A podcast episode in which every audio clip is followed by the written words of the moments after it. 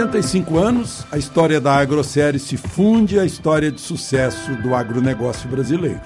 Pelas mãos de Antônio Secundino, fomos pioneiros ao desenvolver o primeiro milho híbrido adaptado ao Brasil. Ao longo de gerações, acompanhamos o trabalho incansável dos produtores rurais para que o nosso agronegócio continue ajudando a construir o futuro do Brasil. Agroséries, grandes histórias constroem o futuro.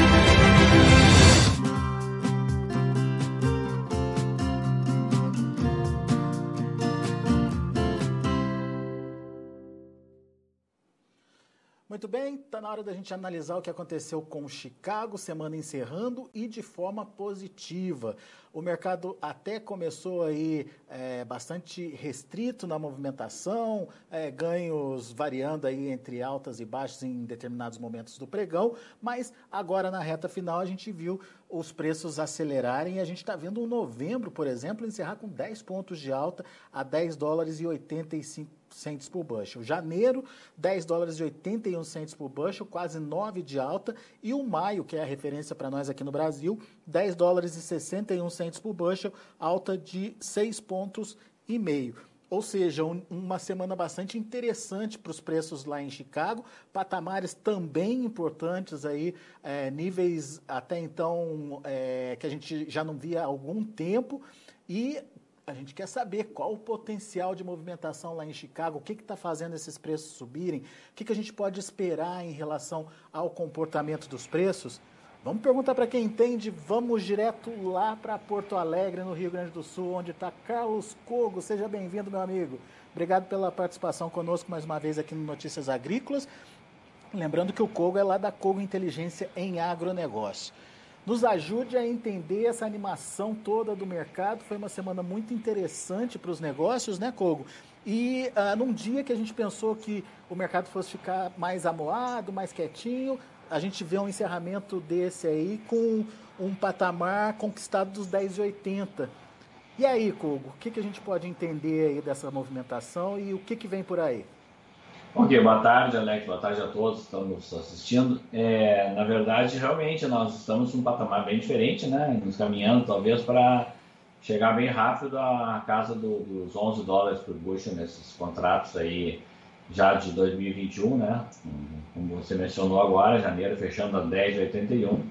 É um preço bastante diferente daquele que o contrato tinha, só para lembrar, esse contrato em, no, no, na segunda semana de agosto ele estava em 8,45 do bushel. Então, se a gente botar 8,40 aí, é, a gente tem um ganho de, da ordem de 25 a quase 30% nesse vencimento de janeiro. E a mesma coisa vale para o vencimento março e maio. Embalado pelas vendas fortes dos Estados Unidos de soja para o mercado chinês, esse é o motivo pelo prêmio de risco climático que tem sobre a, dá para dizer que sobre a América do Sul, com a confirmação e já a instalação do fenômeno Laninha, e agora talvez não de forma fraca, mas de forma moderada forte, pela quase inexistência de soja a ser originada no Brasil, pela falta de oferta por parte da Argentina, que está com uma, uma oscilação cambial muito forte e prefere tocar o produto, e ainda a gente pode colocar uma questão de que realmente é, os, acho que não, houve surpresa, mas é, pesou no mercado também o fato do no último relatório do, do SDA ter é, reduzido a produção de soja e também já projetado uma exportação maior e uma redução de estoque final nos Estados Unidos. Então, tudo isso veio bem se somando ao longo do tempo e aí vem atrasando toda essa questão de plantio no Brasil mesmo que a gente consiga plantar tudo na época correta, enquanto não não chegar a hora de desenvolvimento da safra da colheita, o mercado vai deixar um prêmio de risco climático embutido dentro dos preços. Quer dizer, agora, então, Chicago não está só observando se o Brasil planta ou não planta, se, se evolui ou não evolui no plantio. Ele quer saber o que vai acontecer com a safra em si, até porque é um ano de laninha, né, Kogo? É um ano complicado para a produção em algumas regiões, né? É, talvez em outros anos isso não fosse tão importante. No momento que o Brasil passou a ser o maior, não, primeiro o maior exportador do mundo, depois passou a ser o maior produtor do mundo, é, a moeda brasileira, a safra brasileira, tudo que acontece no Brasil passa a ser a questão política, o que for. Tudo passa a ser motivo de influência de Chicago. Isso a gente vem conversando nós aqui há bastante tempo com vocês, né? É, o Brasil vem tendo uma influência cada vez maior e isso fica cada vez mais, mais é, transparente na, na, nos resultados dos, dos, pregões. Né? O Brasil é o tema do, das conversas sempre. Hoje até que nem foi muito tema da conversa. Os traders falaram muito na, na questão do atraso, mas falaram muito mais na, nas vendas muito fortes feitas nessas últimas semanas para a China, de soja chinesa, da safra nova americana, que recém-colhida já está bem vendida aí, né? Muito bem. Vamos então por partes. Da demanda da China, principalmente. É, a demanda vem forte. Até agora a gente viu aí, voltou do feriado, continuou comprando. Enfim, é, é, a explicação é que a China está se preparando para esse possível vazio de oferta deixado pela, pelo atraso da entrada da safra brasileira. Né? Atrasou o plantio, vai atrasar a entrada lá na frente. Mas a China já comprou tudo que precisava ter comprado é, ou ainda tem mais coisa para comprar? É, qual o potencial que a China tem ainda para mexer nos preços, Kobo? Talvez não para mexer nos preços, mas pelo fato de estar, estar estimando uma, uma, importação total de 100 milhões de toneladas da China e saber que, evidentemente, ela não vai encontrar isso tudo é, nos Estados Unidos, né? então ela voltará a comprar depois também do Brasil, Argentina, do Paraguai, seja, seja onde for, seja da origem que estiver. Então, 100 milhões de toneladas é, um, são, é os 51% de todo o comércio global do ano que vem, e a China, com esse peso todo, vai ficar fazendo pressão altista no preço enquanto ela tiver fazendo isso. Na verdade, ela está formando estoque. Né? Ela não tem ainda uma recuperação de rebanho tão grande a ponto de dizer que isso é para demanda imediata. Não. Não tem é perspectiva certo? da China parar de comprar, então, de uma hora para outra? Não tem perspectiva, porque mesmo que ela conseguisse comprar grandes volumes nos Estados Unidos, ela teria que se voltar a partir de janeiro, fevereiro para o mercado da América do Sul. E como, gente, como nós estamos comentando aqui, é um mercado que já não tem dúvida que vai atrasar, né? Pensar que vai ter soja fim de dezembro, janeiro, acho que isso aí já está descartado, né? É, tanto é que muita gente já comenta que soja mesmo já em fevereiro. Bom, se isso é verdade, tem um mês a mais para os americanos aí ficarem vendendo soja para a China e isso vai ficar forçando, vai ficar pressionando o preço para cima e os prêmios também nos portos, tanto é, na Argentina, como estão altos, como na, nos Estados Unidos, o Golfo está alto, nos outros portos americanos também está alto. E aqui no Brasil já nem importa mais porque não tem mais soja, né? Mas também está alto. Pois é. E, e, você reforçou aí que prêmio climático é, pode ser adicionado aí a qualquer momento, a depender do que possa acontecer com a safra brasileira. É, safra brasileira também você já explicou ganhou importância, portanto, diante desse quadro. Agora, quais os reais riscos que a gente tem nesse momento, Kogo? É, qual é, qual é, qual é a, a, a, pelo menos a sensação do mercado em relação aos riscos?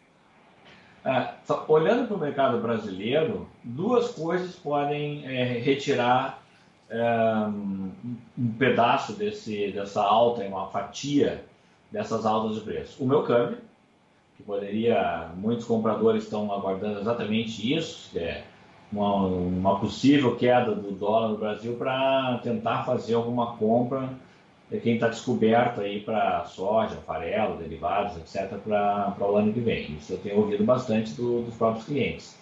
E a outra coisa que pode tirar uma fatia do preço é o clima normalizar, as chuvas voltarem ao Brasil, o plantio começar a deslanchar e se confirmar que a perspectiva é de uma safra recorde. A consultoria aqui está trabalhando com uma projeção muito próxima do SDA, que é 135 milhões de toneladas.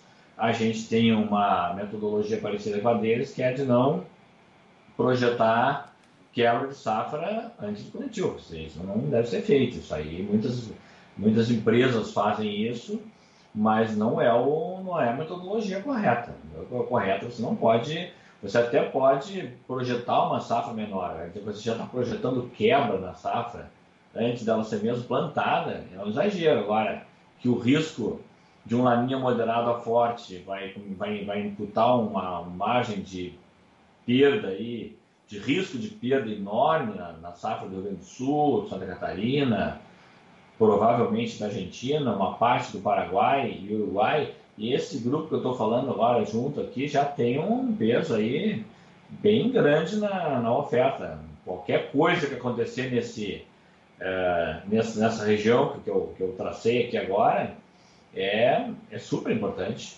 A América do Sul ela hoje ela pesa 56% na oferta total. Então, uma perda dentro da América do Sul, nessa região que a gente está falando, ela de qualquer tamanho que for, é importante. Muito bem. Então, de olho nos fatos, o mercado está de olho nisso e a possibilidade de alta é real, então, como? É, é real, sim. Até porque a gente tem alguns, alguns elementos. Assim, a Argentina não está vendendo soja porque a moeda disparou e não se sabe se o governo vai tomar uma medida em relação à moeda, então praticamente não está originando nada. Paraguai já não tem mais soja, Brasil já não tem mais soja.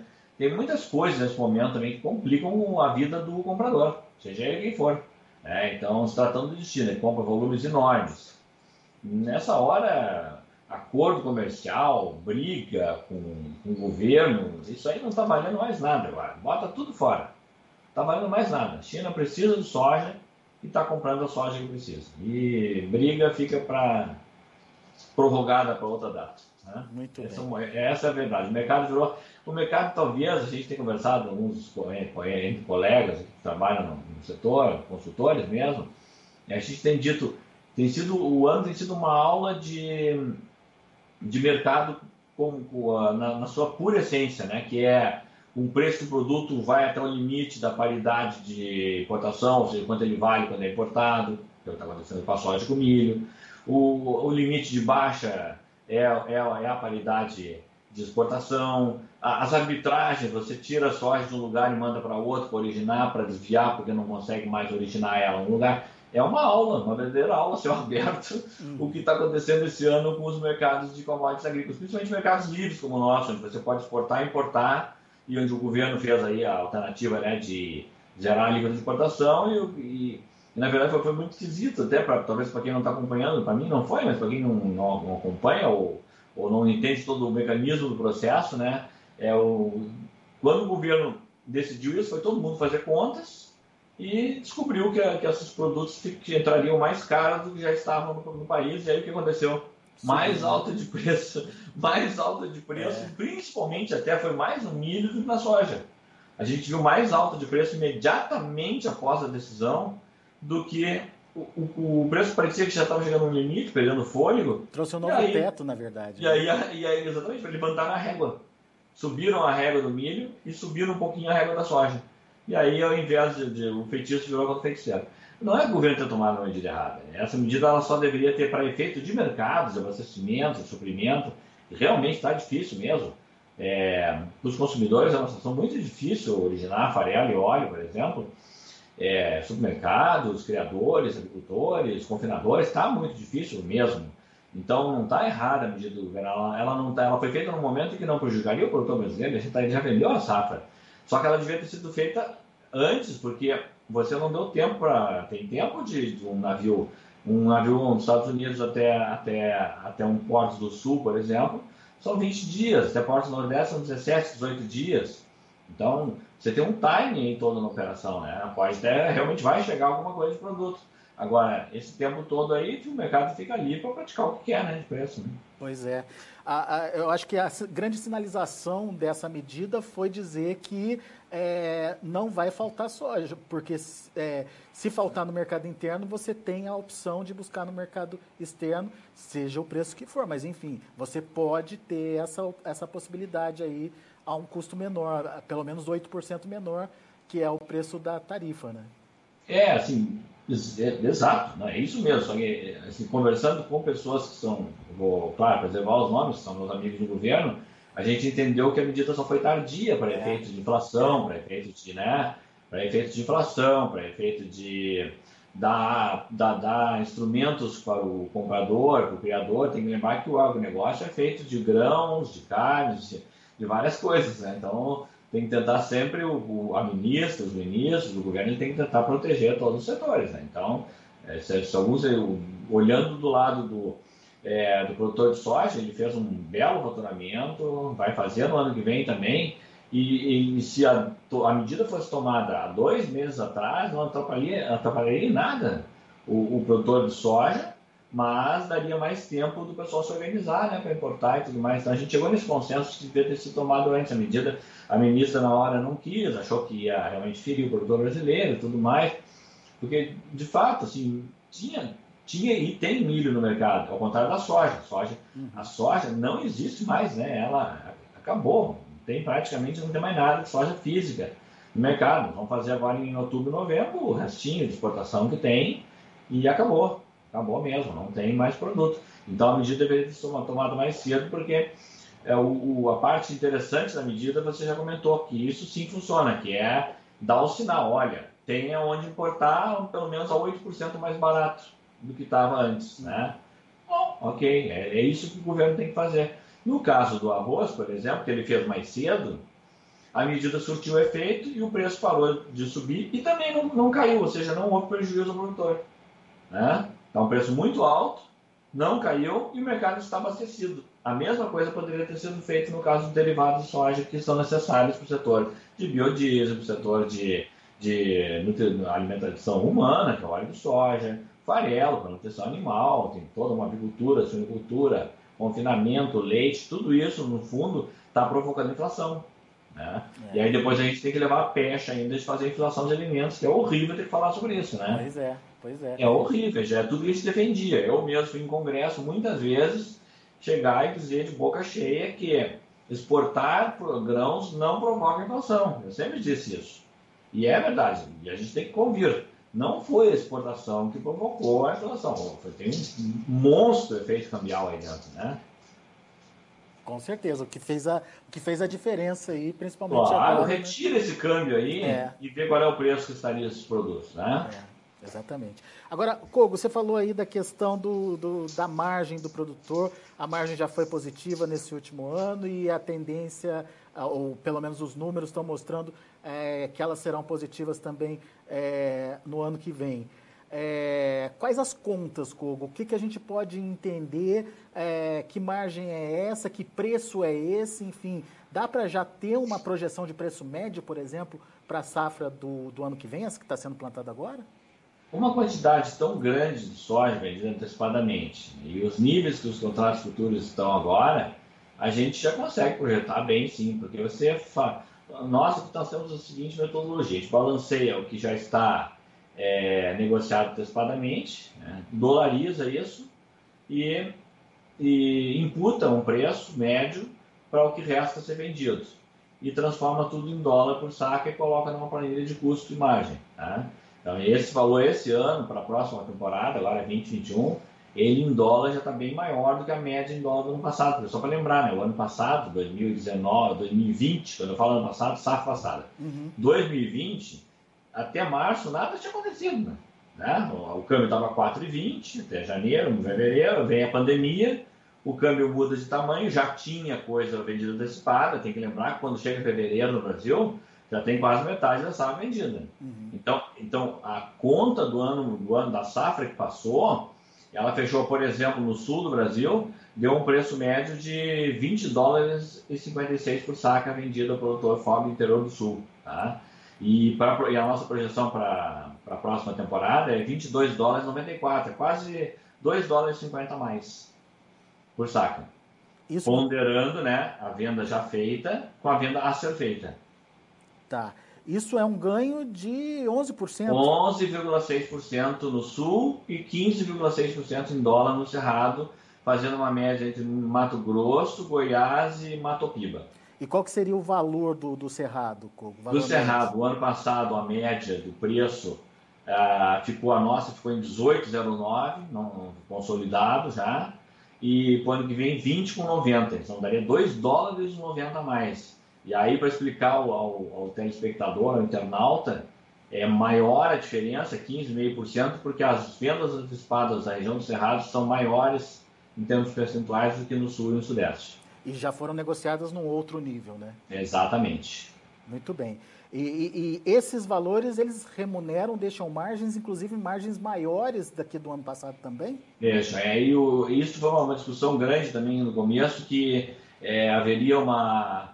É, em função da alta do câmbio, né, o produtor ganharia menos porque pagou mais pelos insumos. De fato, pagou custo, mais pelos insumos. A produção aumentaria. E, né? Sim, aumentou, e aumentou mesmo. Por exemplo, o custo no Sul, ele aumentou 13,2% em reais. Hum. E o custo no Cerrado aumentou 8,5% em reais também. Tá? Então, houve sim um aumento forte. Agora, o que importa na cabeça do produtor, de qualquer produtor, é poder de compra, relação de troca. Então, por exemplo, caso de crop protection, todo o pacote de defensivos. No ano passado ele gastou é, 8,1 sacas por hectare uh, no sul para comprar o pacote de defensivos. E esse ano ele gastou 6,2 sacas. Tá? Bem, bem ah, menos, hein? Bem menos, pois é. O, esse 6,2, na verdade, ele é acima da média histórica. Tá? Ele até gastou mais do que ele gasta, normalmente ele gasta 5 a 5 sacos e meio. Hum. Ele gastou mais do que a média. Agora ele gastou bem menos que o ano passado. Então, essa, então na verdade, o poder de compra dele estava melhor comparado ao ano passado. Aí a explicação é, é o tempo que ele foi feito a compra, foi, feito de forma precoce, é, os preços dos agroquímicos e defensivos, vários deles estavam embaixo em dólar também. Uhum. Ah, então tem uma série de coisas que explicam, não vem ao caso agora. E, por exemplo, fertilizante é a mesma coisa. No ano passado você gastou é, no, sul, no sul, por exemplo, 6,7 sacas de soja por hectare para comprar o pacote básico de fertilizantes, e esse ano 5,3. 5,3 sim, essa é a média histórica. Tá? Então ficou na média histórica. O ano passado, na verdade, me pareceu foi um ponto fora da curva. Nós temos uma série de 12 anos aqui. Muito bom. Agora, você tocou num assunto importante, a Argentina fora do jogo. Argentina fora do jogo significa é, não, é, não é só o, o, grão fora do mercado, mas os, os produtos, subprodutos também aí é, é, sem negociação, Kogo? Dá para entender assim? Dá, dá para entender assim porque a situação é muito complicada. Por quem não está, eu, eu acabo, eu morei na Argentina, é, vivi lá, conheço bem o país, trabalhei lá e acompanho, tem consultor parceiro lá, a gente acompanha muito em cima, os clientes usam muito aqui informações sobre o mercado argentino. O mercado argentino está numa situação muito delicada, a moeda se perdeu, né? o peso é, tá, tem oito tipos de câmbio, é, ainda tem mais alguns 10 tipos de câmbio, outras operações diferentes, e o câmbio, o peso estava aí, disparou. Ele está muito parecido com o que aconteceu em 1989, né, quando o peso disparou e quando foi, a moeda acabou sendo modificada, tá, já está indo para casa 180 pesos por dólar, e o produtor simplesmente não quer vender. Ele está tá comprando máquina, inclusive, a mata aquecida, venda de máquina e tudo. O que ele não quer fazer é vender soja. Ele não quer fazer isso. Ele troca ela por alguma coisa, ele deixa estocado, ele bota no silo bolsa, mas ele não quer vender soja e assim ele vai continuar até que tenha alguma coisa. Ah, tem um imposto de 33% sobre a soja, né? Então ele não quer vender soja, ele quer agora esperar o estoque que ele tem, mais a safra nova vai entrar, vai ficar fora do mercado até que tenha alguma coisa favorável para ele se estimular a vender. É um país que produz 48 milhões de toneladas e que responde por quase metade das exportações mundiais de farelo e de óleo. Então pois o peso é. da Argentina, relativamente, ele é muito grande. Pois é, e tá? essa falta de farelo e óleo no mercado tem ajudado inclusive o Brasil. Claro, o Brasil tem exportado essa quantidade de farelo, vamos ver o fechamento agora de, de outubro, mas pela parcial da, da terceira semana, nós vamos fechar com mais ou menos 8% a mais de venda de farelo. É, parece pouco, mas não é, porque o Brasil não é um grande exportador de farelo. E a exportação de farelo nossa vai ser recorde esse ano e com crescimento ainda, o real de 8%. Então, isso também desviou a exportação de óleo, soja também está boa, também acabou sendo boa também, e acabou desviando para outras origens a compra de óleo, que normalmente é a Argentina que é o, que é o, é o mandante do mercado, aí, que tem, que tem um, já a tradição em ser exportador de, de, de derivados, né, de, de de farelo de óleo. E o Brasil acompanhou uma parcela disso. Agora quem vai acompanhar é os Estados Unidos, porque o Brasil já não tem nem para consumo próprio, né? O óleo de soja está racionado nas prateleiras dos mercados, né? Então... É, mas essa, essa boa demanda por farelo e óleo também justifica os preços recordes para o grão aqui no Brasil, não? Ah, justifica sim. Tem uma questão interna, até assim, é bom até comentar isso, né? Porque, normalmente o preço do derivado, assim como o grão, é uma commodity clássica, tem que acompanhar o preço do mercado internacional. Então o preço é igual em todos os mercados com os seus devidos câmbios, né? Só que nesse momento, por exemplo, o mercado de farelo no Brasil está acompanhando o mesmo movimento que está acontecendo no mercado internacional, que é de alta que nem no grão. Uhum. Mas o mercado de óleo não. Ele se descolou completamente do preço internacional e o mercado brasileiro de óleo está praticando um preço muito acima do preço praticado no mercado nacional. Isso tudo estou falando em dólares. Tá? E não é só oportunidade pela falta da China, né? Pela falta da Argentina, não. desculpa. Não, aí entra a questão do biodiesel. Lembrando que uma, uma empresa, para o leilão de hoje foi um sucesso, né? Faturou 6,1 bilhões já de, no leilão de biodiesel, né? Foi um resultado estrondoso, é um preço alto e isso está ligado a uma outra questão que muita, muitas pessoas não se deram conta também. Você não pode usar soja importada para fazer biodiesel. É, tem o selo social. Né? Hum.